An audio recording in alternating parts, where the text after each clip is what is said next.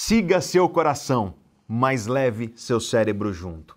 Essa frase do grande psicólogo Alfred Adler é até engraçada, mas você sabe quão verdadeira ela é. Quantas vezes as tuas emoções te passaram uma rasteira na vida? Em quantas armadilhas você já caiu na tua vida que foram armadas pelas tuas próprias emoções? Todo mundo já viveu isso na pele, de um jeito ou de outro. Por exemplo, você começa uma mudança na tua vida. Você começa cheio de empolgação, cheio de motivação, cheio de energia para transformar a tua vida, mas aí, pouco tempo depois, surge a procrastinação. Você desanima, você perde o gás, você perde a energia e não consegue manter constância nessa mudança tão desejada. Tuas emoções te empolgaram, te encheram de energia para começar, mas foram também as tuas emoções que te levaram à preguiça e à procrastinação. Outro exemplo das armadilhas das emoções humanas é nos nossos relacionamentos.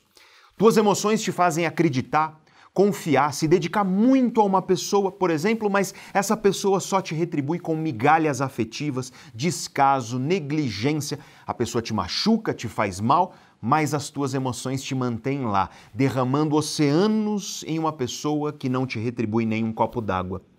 E para te dar mais um exemplo disso, nós podemos falar dos sonhos que nós temos para as nossas vidas. Talvez você tenha um sonho e você tenha clareza sobre esse sonho e você sabe que realmente deseja isso para a tua vida, mas talvez você não esteja vivendo o teu sonho porque você está vivendo no lugar do sonho os teus medos. Ou seja, em vez de viver o teu sonho, você vive os teus medos. E aqui, mais uma vez, nós temos uma armadilha das nossas emoções. Os medos que nos paralisam, que nos impedem de começar a jornada de mudança que nós desejamos para as nossas vidas.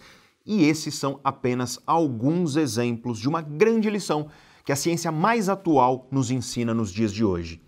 Nem tudo que você sente, nem tudo que as tuas emoções te fazem sentir corresponde à verdade. As emoções podem ser muito traiçoeiras. Por exemplo, quando nós estamos ansiosos, o mundo nos parece mais ameaçador. Já quando nós estamos alegres, o mundo nos parece mais acolhedor. As emoções nos fazem projetar no mundo interpretações que, na verdade, nada mais são do que reflexo do nosso estado interno atual.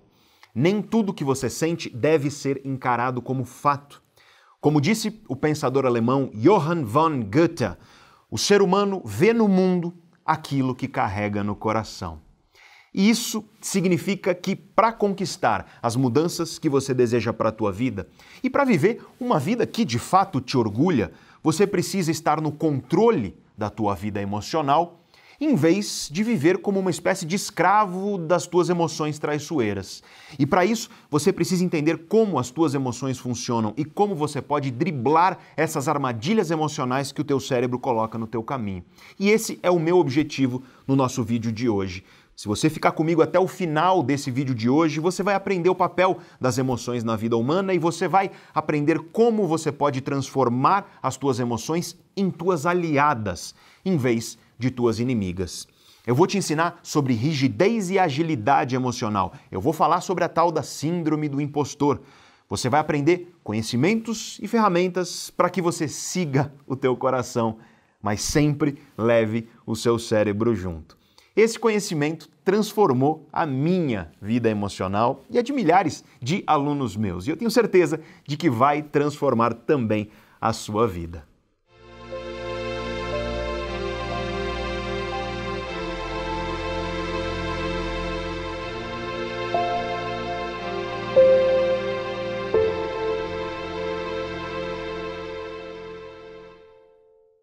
O ano era 1993. A professora Mary Jane Chansey, junto com o marido dela, um piloto militar aposentado chamado Gary, levava a filha de 11 anos de idade para o primeiro passeio de trem da vida dela. A menina, chamada Andrea, dependia de uma cadeira de rodas devido a uma condição chamada paralisia cerebral. Era tarde da noite, mas mesmo assim a menina não conseguia dormir. Como já era tarde, muita gente já estava dormindo nesse trem que atravessava as regiões pantanosas do estado de Louisiana, nos Estados Unidos. Uma região bastante remota que é conhecida por lá como a Amazônia norte-americana. Nem a menina Andrea, nem os pais dela, nem ninguém naquele trem imaginava o que estava prestes a acontecer. Ninguém ali sabia que aquele trem estava caminhando para um dos maiores acidentes de trem da história dos Estados Unidos. Perto dali, em um rio, a neblina estava ficando cada vez mais intensa. E nesse mesmo rio, um barco rebocador estava carregando algumas balsas rio abaixo. Devido a essa forte neblina, o piloto desse barco não conseguia enxergar. E foi aí que ele colidiu, foi aí que esse barco bateu na coluna, na estrutura de uma ponte que atravessava o rio. Nessa ponte passava uma linha de trem. O mesmo trem que carregava a Mary Jane Chancey, o marido Gary e a filha Andrea. A pancada do barco abalou as estruturas da ponte, danificou as estruturas da ponte, mas a ponte continuou em pé. Só que aí chegou o trem. E quando esse trem passou pela ponte, a estrutura não aguentou porque já estava abalada. A ponte desabou. Os sobreviventes relatam que isso foi muito, muito rápido. Um barulho forte, uma explosão, cheiro de óleo e coisas queimadas por muito fogo e água entrando pelas janelas. Tudo isso em questão de poucos segundos. O susto disso tudo acordou a Mary Jane e o seu marido Gary. A menina Andrea já estava acordada e quando eles se deram conta do que estava acontecendo, eles fizeram o que eles sempre faziam há 11 anos. Eles protegeram a filha. Através da pequena janela do trem, juntos, eles pegaram a filha no colo e entregaram ela a um estranho. Um outro passageiro do trem que tinha conseguido escapar e estava ajudando no resgate de quem tinha ficado lá dentro. Isso aconteceu segundos antes do trem afundar no rio. Esse foi o último gesto da Mary Jane e do seu marido Gary. O trem afundou e eles estavam entre as 47 pessoas que perderam suas vidas nesse acidente, nesse que foi um dos maiores acidentes de trem da história dos Estados Unidos. Você que é pai, você que é mãe, é bem provável que você imediatamente se identifique com o gesto heróico desse casal. Muitos pais, muitas mães teriam reagido da exata mesma maneira se estivessem em uma situação semelhante. E o gesto desses pais que salvaram a filha não foi fruto de deliberação consciente, de reflexão racional, de cálculo intelectual. Nada disso. Esse gesto foi resultado de um processo emocional. Esse gesto é uma verdadeira demonstração do que nós chamamos de amor. Nessas horas, nós percebemos a nobreza das emoções humanas e o quanto as emoções podem levar os seres humanos a agir de maneira verdadeiramente admirável. Mas agora eu quero te contar a história da Matilda Crabtree, uma menina de 14 anos de idade. Os pais dela tinham saído e ela resolveu pregar uma peça neles quando eles voltassem, uma brincadeira.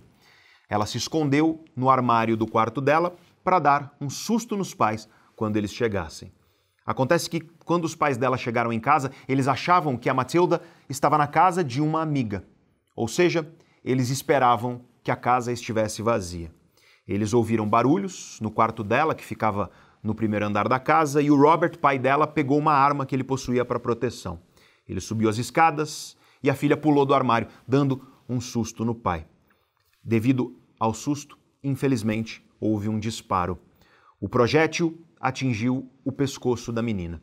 Ela foi levada ao hospital, mas 12 horas depois ela não foi capaz de sobreviver àquele ferimento. Aqui, novamente, nós temos uma decisão. No caso, puxar aquele gatilho. Mas essa decisão não foi consciente, racional, fruto de deliberação intelectual. Ela foi um reflexo, resultado também de um processo emocional, resultado de uma emoção que nós chamamos de medo. Talvez você já tenha ouvido falar dessas histórias porque você encontra elas logo no começo do grande best-seller, famoso livro Inteligência Emocional. E elas mostram o papel das emoções nas nossas vidas. As emoções, elas têm uma característica de serem automáticas, elas acontecem sem a nossa vontade, sem que a gente escolha. Não existe no cérebro a possibilidade fisiológica de que você escolha ativar ou desativar uma emoção, e eu acho que a prova disso é quando nós estamos apaixonados, por exemplo, por uma pessoa que não corresponde a esses afetos. Tudo que nós queremos é desligar aquilo, só que nós simplesmente não conseguimos. Ou talvez você que está solteiro aí, entediado, e você gostaria de se apaixonar. Imagina quão fácil seria a vida se você simplesmente conseguisse, no estalar de um dedo, ativar essa paixão dentro de você, só que você sabe que não é assim. As emoções elas têm essa característica de velocidade e de automatismo. Mas será que o medo é o grande vilão aí dessa última história que eu te contei? Será que se trata simplesmente de dizer que algumas emoções, como o amor, são boas em si mesmas, enquanto outras emoções, como o medo, são ruins e ponto final? E a resposta para isso é não. Definitivamente não é assim. Vangloriar uma emoção ou demonizar uma emoção é algo bastante problemático, porque, sim, a Mary Jane e o Gary agiram por amor ao salvar a vida da filha, mas pode ter certeza de que eles estavam com medo de que ela, a filha, perdesse sua vida. E sim, o Robert Crabtree agiu por medo ao apertar aquele gatilho, mas pode ter certeza de que, por amor, ele estava defendendo a casa dele do que ele imaginava que era um invasor, um agressor. O mesmo medo que às vezes nos paralisa pode fazer uma mãe salvar a vida do filho e enfrentar qualquer coisa com uma coragem inimaginável. O mesmo amor, aliás, que pode ser admirável, efetivamente louvável, também pode levar uma pessoa à perigosa autossabotagem. Afinal, quanta gente por amor não acaba aceitando coisas que simplesmente não deveria? Quanta gente por amor não acaba se sujeitando a situações que fazem mal e que corroem a autoconfiança? Então, Veja que não é que o medo é abominável e ponto final, ou que o amor é admirável e ponto final. Nós precisamos entender as emoções dentro do contexto de funcionamento delas no cérebro, na mente, na vida humana. E com esse entendimento em mãos, nós somos capazes de enxergar quando as nossas emoções são traiçoeiras e perigosas e quando elas são nossas aliadas. Porque a primeira lição que o estudo científico das emoções nos traz é justamente essa. Um mesmo processo emocional, tal como o amor, pode nos levar a uma vida que nos orgulha e que nos faz bem, ou para uma vida que nos diminui e que nos faz muito mal. E isso está diretamente ligado ao fato de que as emoções distorcem a nossa percepção da realidade. E para te explicar isso, eu quero propor um exercício prático para você agora. Eu vou colocar uma imagem para você aí na sua tela e eu quero que você olhe com atenção. Tá vendo esses dois quadradinhos aí na sua tela? Diz para mim qual dos dois quadrados é mais claro. Qual deles tem uma tonalidade mais clara? O de baixo ou o de cima? Se os teus olhos estão funcionando direitinho, então você está enxergando o quadrado de baixo como o mais claro. Acontece que isso está errado. Os dois quadrados são da mesma cor. E para te provar que os dois quadrados são da mesma cor, é só você colocar o dedo na tela, do jeito que está aparecendo esse dedo aí na tela. Coloca o seu dedo na tela desse jeito, desse mesmo jeito, e você vai ver que os dois quadrados são de tonalidades iguais. Eu vou deixar agora a imagem igual antes, sem o dedo, para você fazer esse experimento com o seu dedo. E agora, fazendo o experimento, você percebeu esse fato curioso. Os dois quadrados parecem, aos teus olhos, ser de cores diferentes, mas na verdade eles são da mesma cor como você observou. Olha, quando você abre um livro de introdução às neurociências, as ciências que estudam o cérebro, pode apostar que vai ter um capítulo sobre percepção. E na maioria das vezes você vai encontrar ilusões visuais nesses capítulos. E a razão para isso é simples. Ilusões visuais como essa aí que você viu, nos ensinam que o cérebro não percebe a realidade tal como ela é. Na verdade, um princípio básico de neurociências é o fato de que o nosso cérebro constrói a realidade. O nosso cérebro não captura a realidade tal como ela é. Ele realiza uma construção da realidade que nós percebemos. E essa construção é muito útil para nós conseguirmos viver, sobreviver, enfim, seguir pela vida, mas ela é naturalmente imprecisa, imperfeita. E um dos elementos mais importantes dessa construção da realidade feita pelo cérebro são justamente as emoções. As emoções são uma espécie de filtro, elas são como as lentes de óculos que você utiliza para interpretar as coisas do mundo. Nem tudo que você sente, nem tudo que as tuas emoções te fazem sentir corresponde à verdade. As emoções podem sim ser muito traiçoeiras. Por exemplo, quando nós estamos ansiosos, o mundo nos parece mais ameaçador. Quando nós estamos com medo, nós enxergamos mais ameaças e riscos no mundo. Já quando nós estamos alegres, o mundo nos parece mais acolhedor. Quando nós estamos nos sentindo bem, tranquilos, felizes, nós enxergamos menos ameaças e riscos no mundo. As emoções nos fazem projetar no mundo interpretações que, na verdade, nada mais são do que reflexo do nosso estado emocional interno atual. Nem tudo que você sente deve, então, ser encarado como fato. E como disse o pensador alemão Johann von Goethe, que eu falei no começo do vídeo, o ser humano vê no mundo aquilo que carrega no coração. Isso significa que as nossas emoções são um filtro de interpretação da realidade. Você não enxerga o mundo tal como o mundo é. Você enxerga o mundo tal como você está agora. Você enxerga o mundo tal como tuas emoções agora estão te fazendo enxergar e interpretar. Um dia você sai do trabalho. O dia foi muito estressante, muito cansativo, cheio de problemas, um monte de coisa deu errado, enfim. As coisas que você esperava que fossem acontecer não aconteceram e aconteceu tudo de pior. Nesse momento você teve a percepção de que o mundo era desanimador, injusto, difícil e duro com você. Aí você chegou em casa, deu um abraço e um beijo no teu filho e na tua esposa, no teu esposo, você tirou a roupa do trabalho e tomou uma gostosa taça de vinho. E aí o mundo mudou. Depois de uns goles do vinho, o mundo agora parece menos opressor, menos ameaçador, menos difícil e duro. Só que aí eu te pergunto: o mundo mudou? Alguma coisa mudou no mundo? É claro que não. O mundo continuou exatamente o mesmo. O que mudou foi o teu cérebro.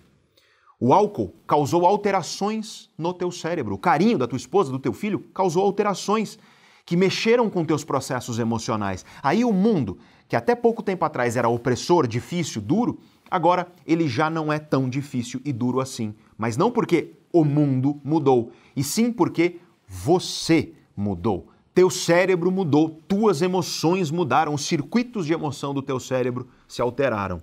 Você não enxerga o mundo tal como ele é, você enxerga o mundo tal como tuas emoções agora estão te fazendo enxergar e interpretar o ser humano vê no mundo aquilo que carrega no coração. Os estudos científicos mostram que, dependendo do teu estado emocional agora, as tuas previsões para o futuro mudam. Se você está em um estado emocional negativo agora, tal como ansiedade ou medo, por exemplo, você tende a achar que o futuro será mais negativo também. E se você está em um estado emocional positivo, você tende a achar que o futuro será mais positivo. E esse mero fato pode criar uma grande armadilha nas nossas vidas, porque quando nós estamos em momentos de dificuldade, dor, angústia, medo, enfim, quando nós estamos em estados emocionais negativos, isso pode nos levar a acreditar que as coisas não vão mudar. Isso pode trazer pensamentos fatalistas. Sabe? Pensamentos do tipo: o mundo é uma porcaria, as pessoas não prestam, eu nunca vou conseguir, eu nunca vou ser capaz, as coisas nunca vão dar certo, eu nunca vou dar certo no amor e por aí vai. Cuidado com pensamentos fatalistas, tais como eu nunca vou encontrar um amor, eu sou incapaz, eu nunca vou conseguir. Cuidado com esse tipo de pensamento, porque quando nós estamos angustiados e desesperançosos, as nossas emoções nos fazem acreditar que nós viveremos eternamente naquela situação. As nossas emoções fazem parecer que as coisas vão ficar para sempre daquele jeito, e isso é uma ilusão típica da autossabotagem emocional. O cérebro humano é fantástico e enquanto você estiver vivo, ele pode se transformar. Com conhecimento, paciência e disciplina, você será capaz sim de superar essas angústias que te atormentam. E esse é justamente o bacana do mundo de hoje. Hoje nós temos muito conhecimento sólido, muitas ferramentas comprovadamente eficientes para o nosso autoconhecimento e para trazer mudanças duradouras para as nossas vidas. E isso inclui mudanças para a nossa vida emocional, para nós assumirmos o controle da nossa vida emocional em vez de vivermos escravos das nossas próprias emoções. A prova disso, o testamento disso é aqui, é o canal Neurovox aqui no YouTube. Se você passear pelos comentários do canal, você vai encontrar dezenas de milhares de pessoas comentando como o conhecimento que eu trago aqui no canal mudou a vida delas. Conhecimento sólido, cientificamente embasado, é realmente transformador. E isso me leva ao que aconteceu com a humanidade ano passado, em 2020, e também agora, em 2021. O mundo mudou. O mundo nos obrigou a mudar. As coisas se tornaram bastante difíceis para muita gente e ainda estão para muita gente. E agora, conforme nós começamos a dar os primeiros passos rumo a uma normalidade, se é que pode se chamar assim, agora que nós caminhamos para superar de vez essa crise que nos atingiu e continua atingindo, agora que a luz no fim do túnel começa a aparecer, surge uma questão muito importante. Como assumir o controle das nossas vidas para que daqui adiante a nossa vida tome o caminho que nós desejamos? Como assumir as rédeas das nossas vidas emocionais para que daqui adiante nós estejamos no controle da nossa vida emocional de fato, em vez de sermos levados por emoções traiçoeiras que nos prejudicam, que nos paralisam? Pensando em tudo isso, eu tomei uma decisão. No dia 17 de outubro de 2021 vai começar uma nova edição da Jornada do Autoconhecimento. Uma semana de aulas e lives gratuitas todos os dias junto comigo. Quatro aulas, oito lives de domingo a domingo.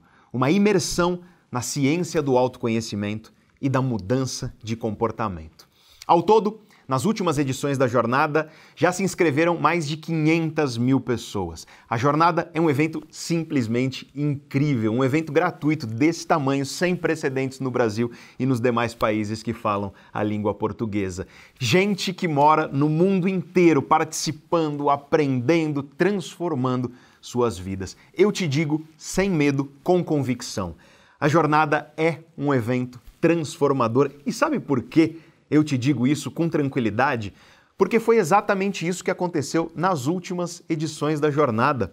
Deixa eu ler para você dois depoimentos de participantes das últimas edições da jornada.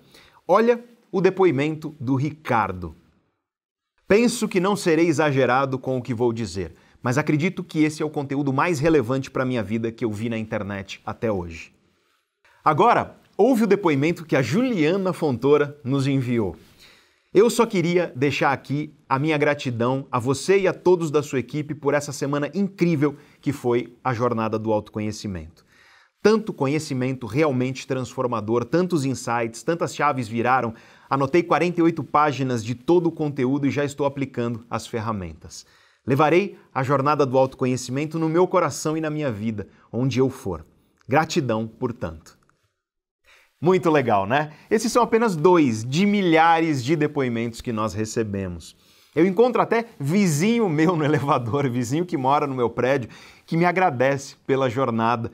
Depois da última edição da jornada, eu saí para almoçar um dia, peguei um táxi, eu estava de máscara por causa dessa crise de saúde atual que nós vivemos, mas mesmo assim o motorista me reconheceu pelo retrovisor e me agradeceu pela jornada do autoconhecimento.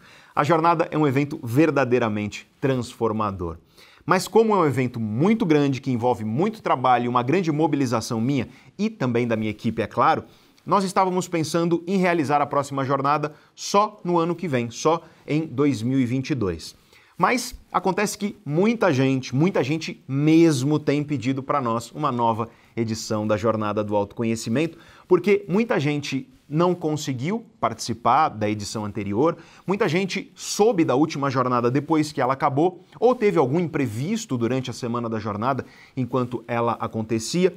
Tem muita gente nova aqui no canal, tem quase meio milhão de novos inscritos no canal desde a última jornada, e tem muita gente que simplesmente quer participar novamente para saborear todo o conhecimento e as ferramentas que eu ensino na jornada do autoconhecimento. E como a última jornada ela foi quase um ano atrás já, eu resolvi realizar uma nova edição ainda em 2021, começando dia 17 de outubro. Uma jornada nova, atualizada, com novos conhecimentos e ferramentas, mesmo para você que participou das edições anteriores. E aí você pode me perguntar, Pedro, o que eu vou aprender na jornada? Na jornada do autoconhecimento, eu vou te ensinar sobre as armadilhas da mente humana, porque muitas vezes o nosso maior inimigo não é outro ser humano, somos nós mesmos. Grande parte das armadilhas nas quais nós insistimos em cair foram armadas por nós mesmos. E o nome disso, você sabe muito bem, é a autossabotagem.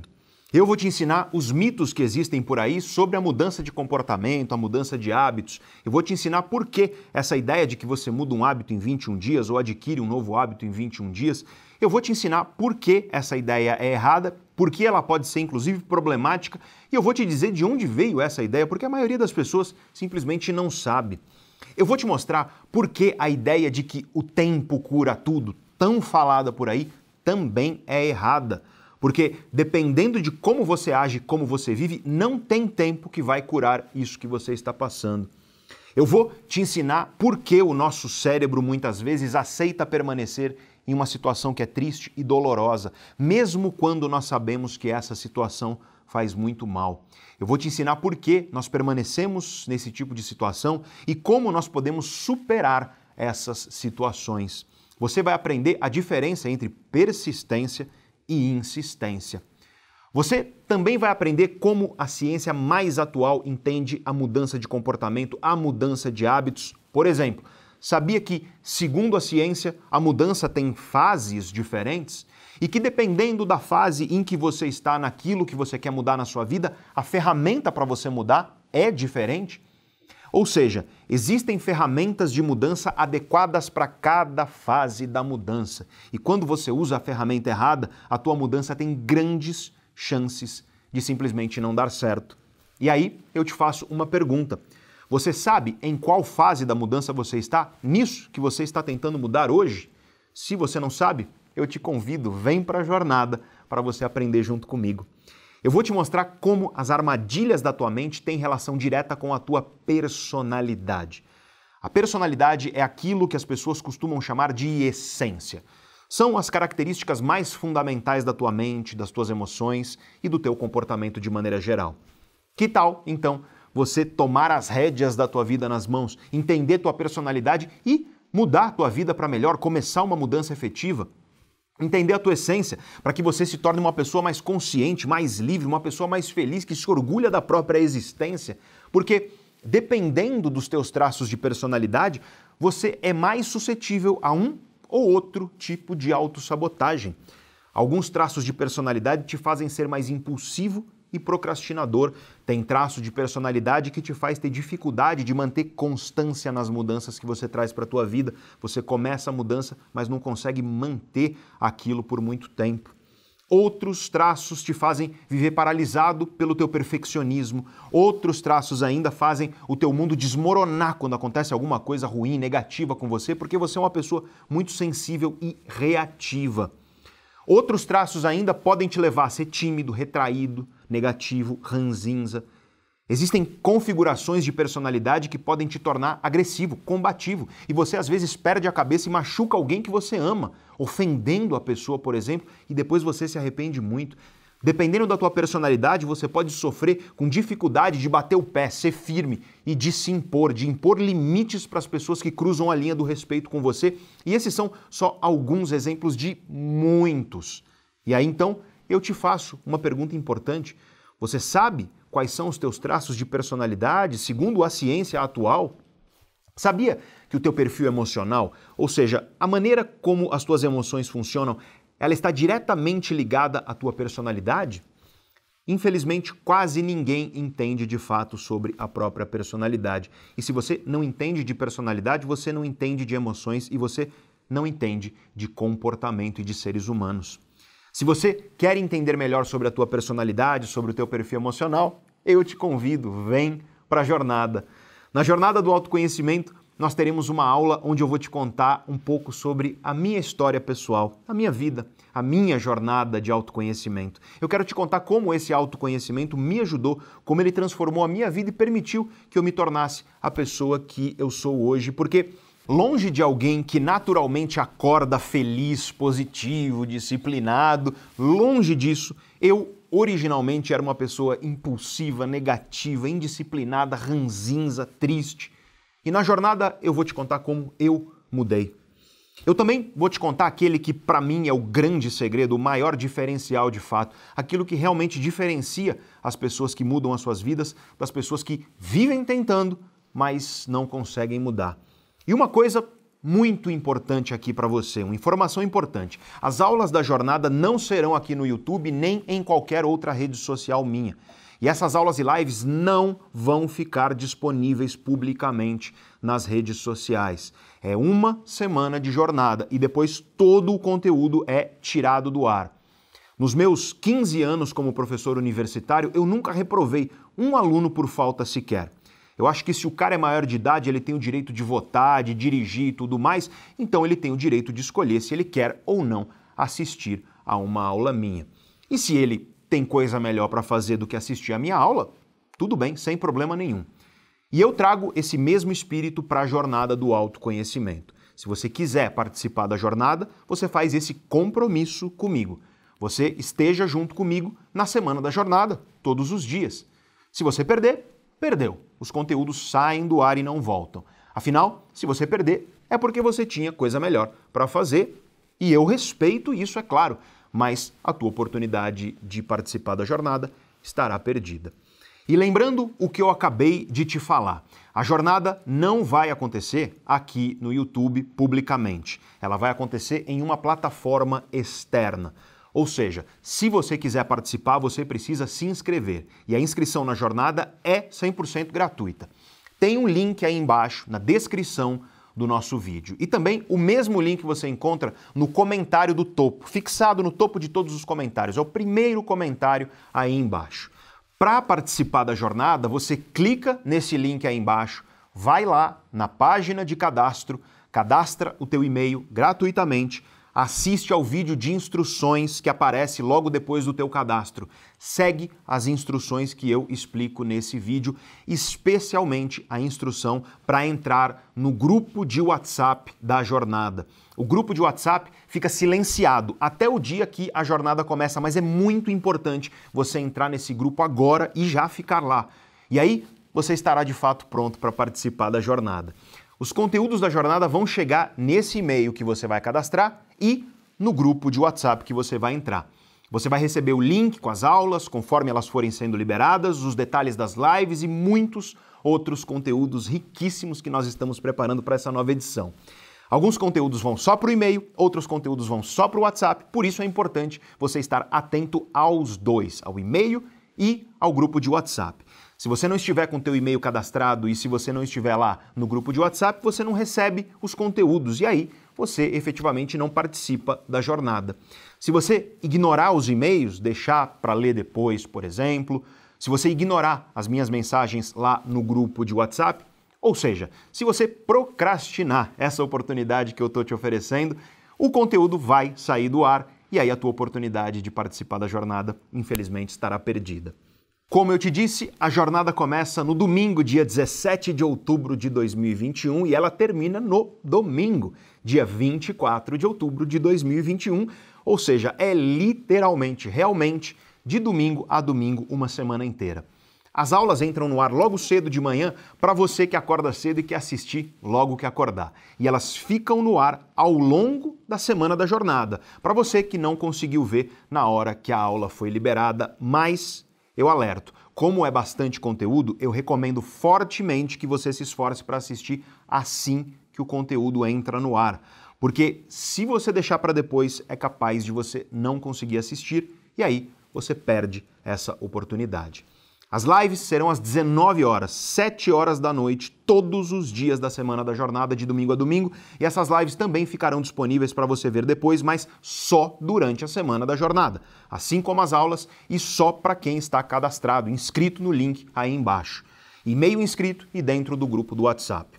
Na virada do sábado, dia 23 para o domingo, dia 24 de outubro, à meia-noite do sábado para o domingo, todas as aulas e todas as lives que já estão publicadas saem do ar, são retiradas.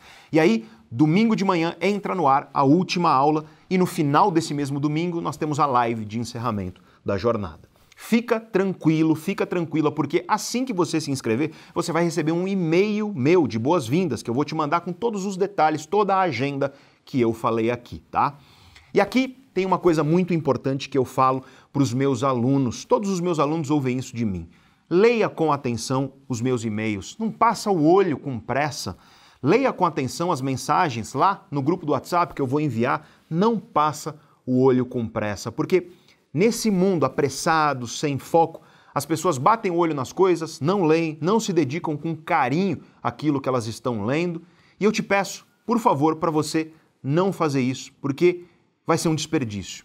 A jornada do autoconhecimento vai ser um marco na tua vida. Ouve o que eu estou te falando aqui. Você vai lembrar de você antes da jornada e depois da jornada. Porque depois que você entende melhor teu cérebro, tua mente, tuas emoções, tua personalidade, teu comportamento, depois que você entende as armadilhas da tua mente, a autossabotagem que te prejudica, teus traços de personalidade, teu perfil emocional, entre diversos outros conhecimentos que eu vou te trazer durante a jornada do autoconhecimento, depois de compreender realmente tudo isso, você nunca mais vai olhar para si mesmo da mesma maneira. E você não vai olhar para as outras pessoas, para os outros seres humanos também da mesma maneira. Então, já que você tem a oportunidade de adquirir esse conhecimento, se dedica com carinho à jornada. Isso inclui ler as mensagens com atenção, tanto no e-mail quanto lá no WhatsApp. Isso inclui prestar atenção nas datas, nos horários, colocar na tua agenda e principalmente assistir às aulas e às lives quando elas entrarem no ar a partir do dia 17 de outubro de 2021. O meu convite aqui é para você, por uma semana, se dedicar verdadeiramente ao autoconhecimento e ver o que isso vai fazer na tua vida. É literalmente uma jornada do autoconhecimento. Então, o link para você se inscrever gratuitamente na jornada está aí embaixo na descrição do nosso vídeo e também fixado no topo, primeiro comentário de todos. Uma coisa eu prometo a você. Vai ser uma semana de descobertas incríveis para você. As descobertas que eu acredito que são as mais interessantes que existem são as descobertas sobre você mesmo. Um mergulho em si mesmo. Se inscreve aí embaixo e nós nos vemos na Jornada do Autoconhecimento que começa no dia 17 de outubro de 2021. A última jornada, a última edição, começou com 300 mil pessoas inscritas e terminou com 350 mil pessoas inscritas. Sabe por quê? Porque foi tão incrível que as pessoas compartilharam com seus familiares, com seus amigos, com as pessoas amadas da vida delas. E aí Cada dia que passava da jornada tinha mais gente chegando, mais gente participando. É realmente incrível. Então, se inscreve aí e nós nos vemos no dia 17 de outubro de 2021. E se você está assistindo esse vídeo depois do dia 24 de outubro, então a jornada acabou, todas as aulas e lives, todos os conteúdos foram tirados do ar. Nesse caso, vai ter um link aí embaixo no mesmo lugar para a lista de espera para a próxima edição da jornada. Lembrando que a jornada acontece uma ou duas vezes por ano. E voltando aqui ao tema do nosso vídeo.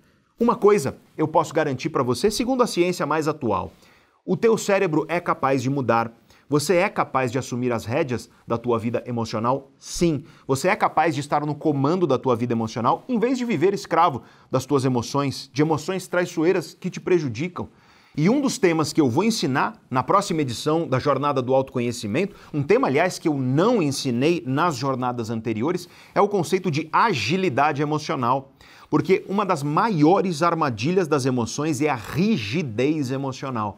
Quando você é emocionalmente inflexível, você reage às situações sempre da mesma maneira. Acontece uma coisa e a tua resposta é sempre a mesma. Por exemplo, alguém te ofende ou abusa da tua boa vontade. Você sente ansiedade e você fica acuado e quieto. Você começa uma mudança e pouco tempo depois bate a procrastinação e você não consegue manter essa mudança, e isso acontece sempre. Você se depara com algo que precisa ser mudado, bate o medo, você fica paralisado sempre. Esses são alguns exemplos da rigidez emocional.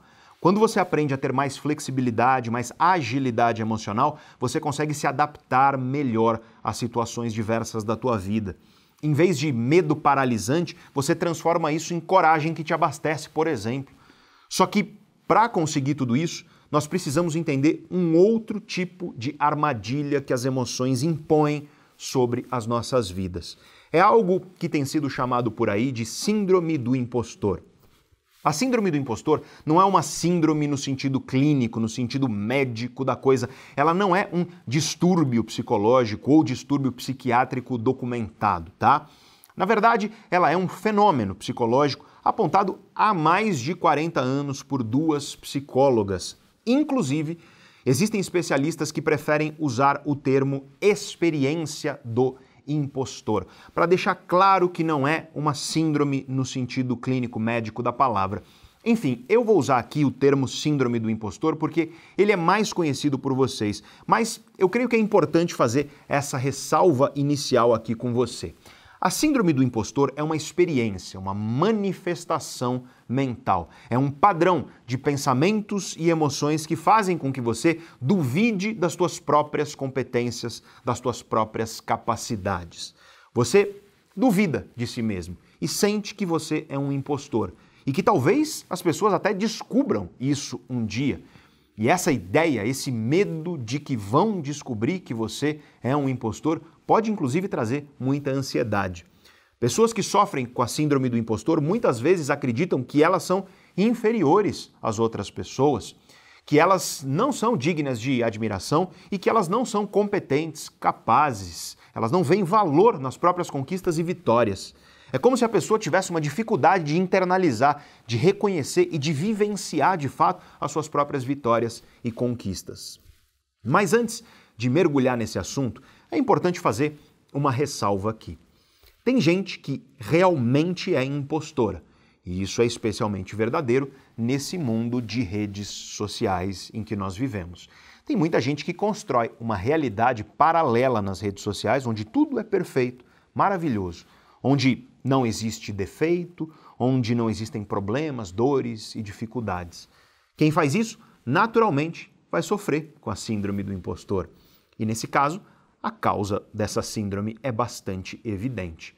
A pessoa está literalmente construindo uma persona impostora, uma vida paralela impostora nas redes sociais. Eu vejo muito pouca gente falar disso quando o assunto é síndrome do impostor, mas é preciso ser honesto e franco aqui. Quando alguém escolhe construir uma vida paralela de falsa perfeição, essa pessoa escolheu viver como uma impostora. Nesses casos, a síndrome do impostor nada mais é do que uma sensação natural, totalmente esperada, de uma vida artificial construída para receber aplausos. E, nesses casos, a solução do problema é bastante simples. Pare de viver como impostor. Pare de sustentar essas máscaras e a síndrome vai passar.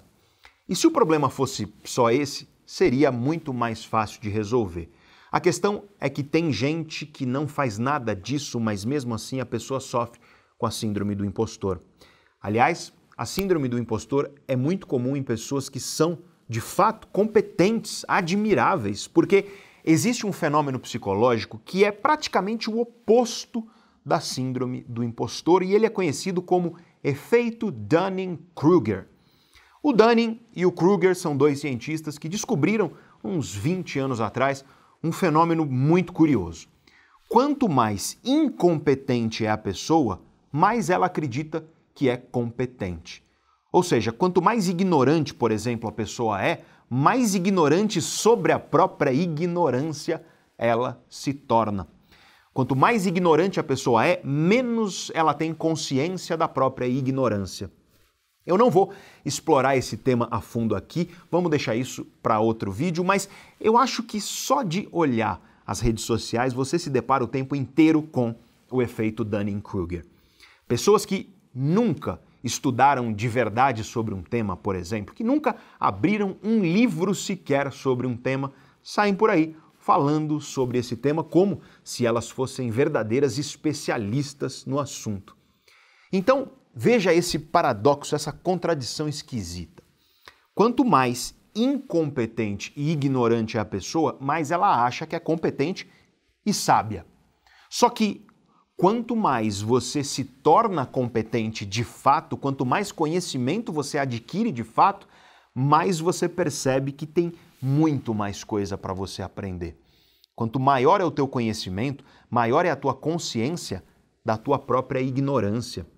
Eu gosto muito da alegoria proposta pelo físico Marcelo Glaser, a alegoria da ilha do conhecimento. Segundo essa alegoria, o conhecimento é como uma ilha.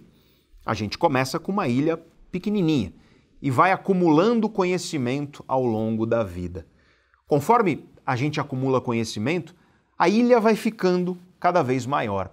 Acontece que essa ilha do conhecimento é localizada no meio de um oceano o oceano da ignorância. Quando a ilha aumenta, quando o nosso conhecimento aumenta, aumentam também as fronteiras dessa ilha. Ou seja, aumenta o contato da ilha com o oceano da ignorância. Quanto mais conhecimento nós temos, mais conscientes nós ficamos da nossa própria ignorância. E é por isso que o efeito Dunning-Kruger existe, está aí a raiz. O incompetente não tem consciência da própria ignorância, por isso ele se acha tão competente. O bacana do conhecimento é que ele pode nos trazer humildade. A humildade de reconhecer a nossa própria ignorância, os limites da nossa ignorância. Mas a síndrome do impostor é um efeito colateral disso tudo. Olha, eu já vi algumas das pessoas mais admiráveis e competentes que eu conheço sofrerem com a tal da síndrome do impostor. Eu mesmo me pego sofrendo com isso de vez em quando.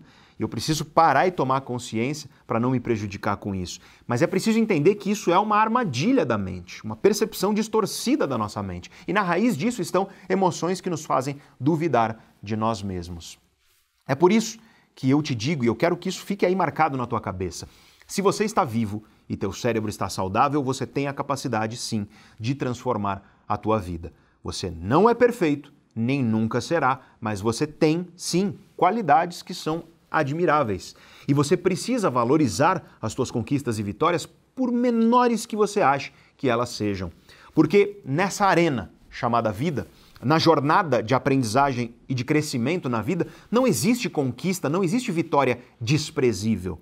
Se essa conquista, se essa vitória te tornou alguém melhor, por menor que ela seja, ela é digna de admiração e de valorização, sim. Uma conquista ou vitória só é desprezível se ela te tornou alguém pior ou se ela fez mal para outras pessoas. E essas dificuldades que você está enfrentando agora, que parecem um muro intransponível, quando você atravessar essas dificuldades, você se tornará uma pessoa mais forte, mais dona de si, mais sábia de fato. E talvez, talvez tenha gente te dizendo que esse muro, que essa dificuldade que você está passando é, é besteira, é frescura. Talvez tenha gente dizendo que é pouca coisa, querendo diminuir as tuas dores, querendo diminuir tuas dificuldades. Talvez tenha gente te dizendo que lutar pelos teus sonhos é egoísmo, ou então que não vale a pena. Nessas horas, tome cuidado. Não se sinta culpado por lutar pelo que é melhor para você, não se sinta culpado por enfrentar os obstáculos e dificuldades que você está enfrentando para que você conquiste os sonhos que você tem para a vida. E não se sinta culpado acreditando que tuas dores são frescura, que teus sonhos são besteira, mesmo que tenha gente te dizendo isso. Se você não está fazendo nada de errado, não permita que te façam acreditar que você está sendo egoísta ou que as tuas dificuldades, que as tuas dores são frescura ou que os teus sonhos não têm valor. Antes de se dedicar aos outros, você precisa estar seguro e firme ao lado de si mesmo. Não se deixa influenciar por comparações com outros seres humanos. Sejam elas comparações que você mesmo tem feito ou que outras pessoas têm imposto sobre você. A vida é tua e ninguém vai viver por você.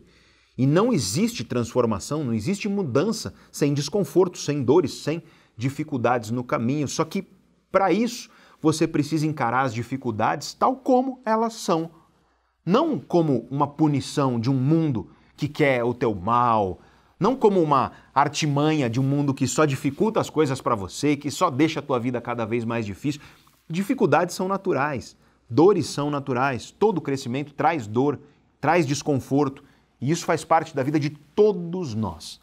Algumas pessoas, é claro, enfrentarão mais dificuldade do que outras, mas você nunca vai saber o fardo que outra pessoa está carregando.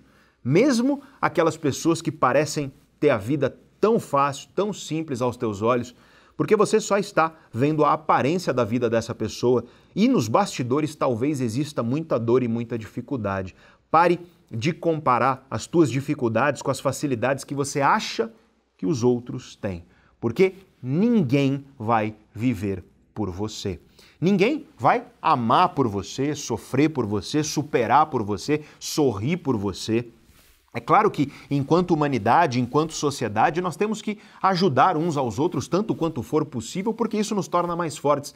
Tal como eu estou aqui, tentando te ajudar, te entregando conhecimento, ideias, mas em última instância está nas tuas mãos.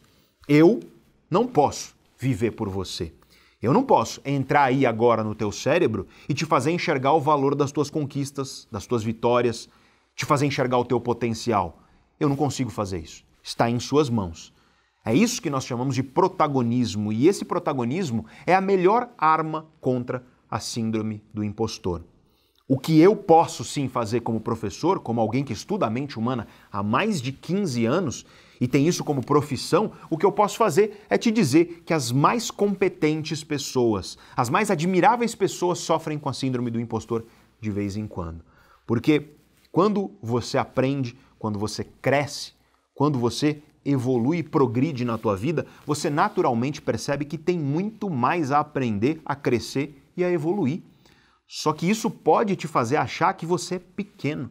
E aí está a grande armadilha. Não é que você é pequeno, sem valor. Não é que você é impostor e tuas conquistas não merecem valorização. O que acontece é que quando você cresce, você passa a enxergar mais longe.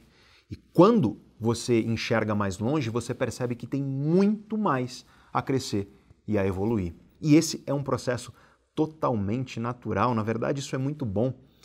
Isso é muito mais saudável do que viver aprisionado no efeito Dunning-Kruger. É muito mais saudável você ter consciência do quanto você ainda não sabe, do quanto você ainda tem para aprender, para crescer. É muito mais saudável isso do que você acreditar que já sabe de tudo, que não tem mais nada a aprender e a evoluir nessa postura que é arrogante no fim das contas. Não existe crescimento sem dor e sem desconforto, mas também não existe crescimento sem a consciência da nossa própria ignorância e do quanto nós podemos ainda evoluir. Não existe crescimento sem a consciência de que nós temos mais a aprender e a crescer. E esse é o preço do crescimento, esse é o preço do conhecimento, esse é o preço dessa humildade que vem quando nós aprendemos, quando nós crescemos, quando nós nos desenvolvemos. Como diz o filósofo André Comte Sponville, a humildade é uma virtude humilde. Afinal, se alguém bate no peito e bravateia dizendo eu sou a pessoa mais humilde que existe, ora, isso só é prova de que essa pessoa definitivamente não é humilde. Todo crescimento, todo desenvolvimento pessoal vai te tornar mais humilde porque você vai enxergar que tem muito mais a crescer e a desenvolver na tua vida só que essa humildade, se for verdadeira, pode trazer um efeito colateral prejudicial. Ela pode te fazer olhar apenas para tudo que você ainda não aprendeu, para tudo que você ainda não fez, para o quanto você ainda não cresceu. E se você só dá foco a isso, você acaba ignorando tudo que já cresceu, tudo que você já conquistou e o valor das suas vitórias. A humildade deve te fazer se alegrar pelo tamanho do potencial que você ainda tem para desenvolver na tua vida, porque isso é motivo de alegria. E não se entristecer porque ainda tem uma longa jornada pela frente. E nessas horas eu gosto de lembrar da ideia do querido Mário Sérgio Cortella. Se você se entristece porque você vê que ainda tem muita coisa para aprender e para desenvolver na tua vida, é porque você tem uma ilusão de que um dia você vai ficar pronto. Talvez você ache que vai chegar um dia que você estará pronto, finalizado. E esse talvez seja um dos maiores erros que existem sobre a mudança e sobre o aprendizado. Todos os dias eu recebo mensagens de pessoas de todas as idades.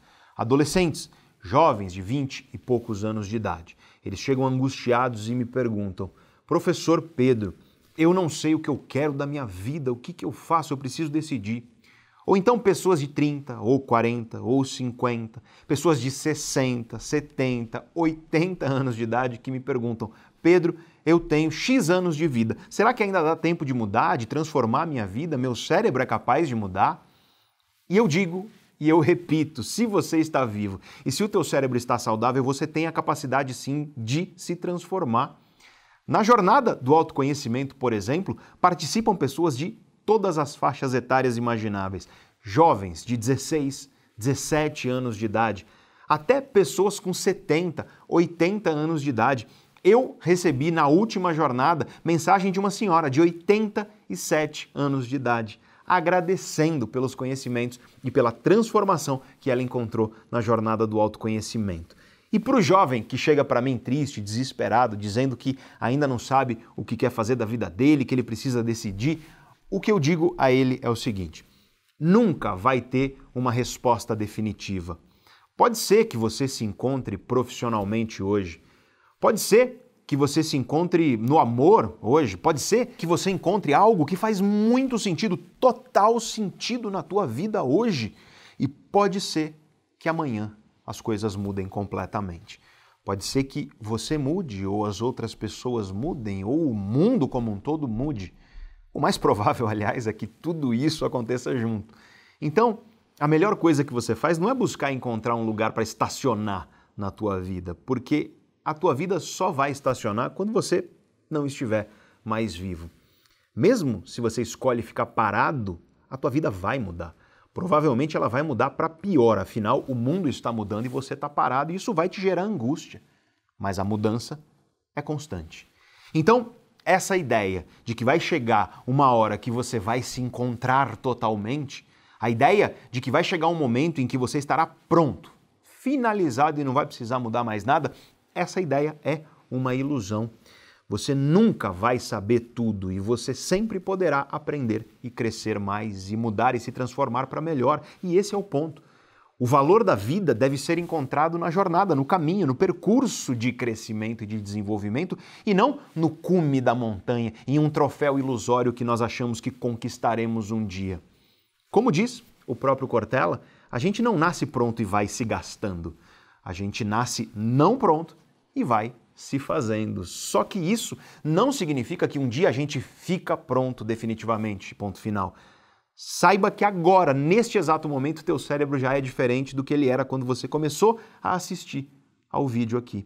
Teu cérebro mudou. Ele está funcionando de maneira diferente e ele possui novas conexões, conexões diferentes que ele não tinha antes, porque isso é o que cérebros humanos fazem. Eles mudam.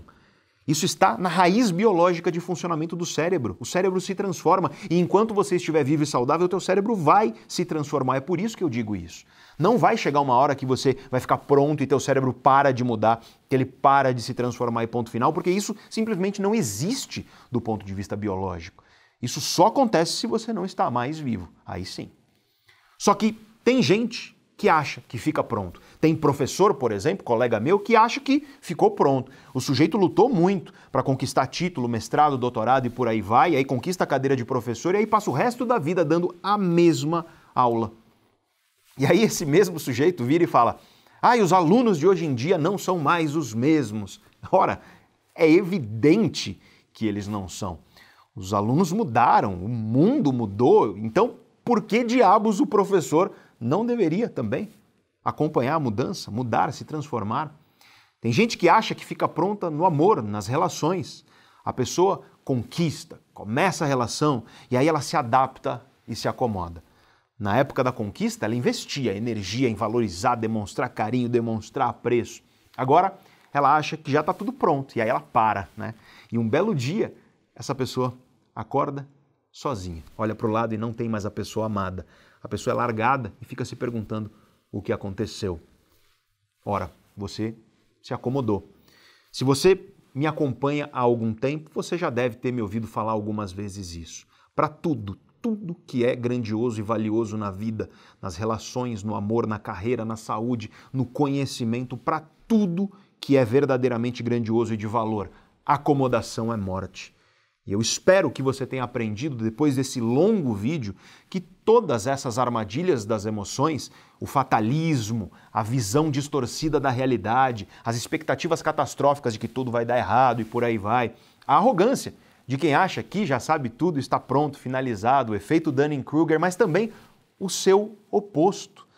A síndrome do impostor, essa dúvida de si mesmo que te corrói, essa síndrome do impostor que te impede de valorizar as tuas vitórias e as tuas conquistas, tudo isso é fruto de armadilhas emocionais que aprisionam e limitam as nossas vidas. E a primeira ferramenta, o primeiro passo para você se livrar dessas armadilhas é O que nós fizemos aqui no vídeo de hoje é tomar consciência dessas armadilhas verdadeiramente. É entender como elas funcionam e como elas operam nas nossas vidas. E se você deseja ir além, se você deseja aprender sobre inteligência emocional, sobre agilidade, flexibilidade emocional, se você deseja aprender sobre mudança, mudança de comportamento, mudança de hábitos com eficácia para você ter constância na mudança, se você deseja mergulhar na ciência do autoconhecimento, então eu te convido novamente para a jornada do autoconhecimento que começa no dia 17 de outubro de 2021. Coloca na tua agenda o link para inscrição na jornada está aí embaixo na descrição do vídeo e também fixado no primeiro comentário no topo de todos os comentários aí embaixo.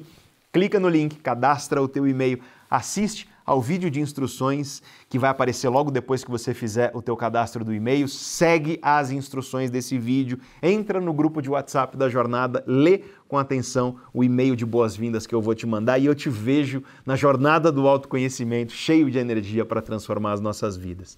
Se você está vendo esse vídeo depois do dia 24 de outubro, então a jornada acabou, os conteúdos não estão mais no ar, você encontra o link aí embaixo para a lista de espera muito obrigado por ter ficado comigo até aqui em um vídeo longo, um vídeo denso. Não é todo mundo que chega até aqui num vídeo como esse, então muito obrigado. Um grande abraço e eu te vejo no nosso próximo vídeo.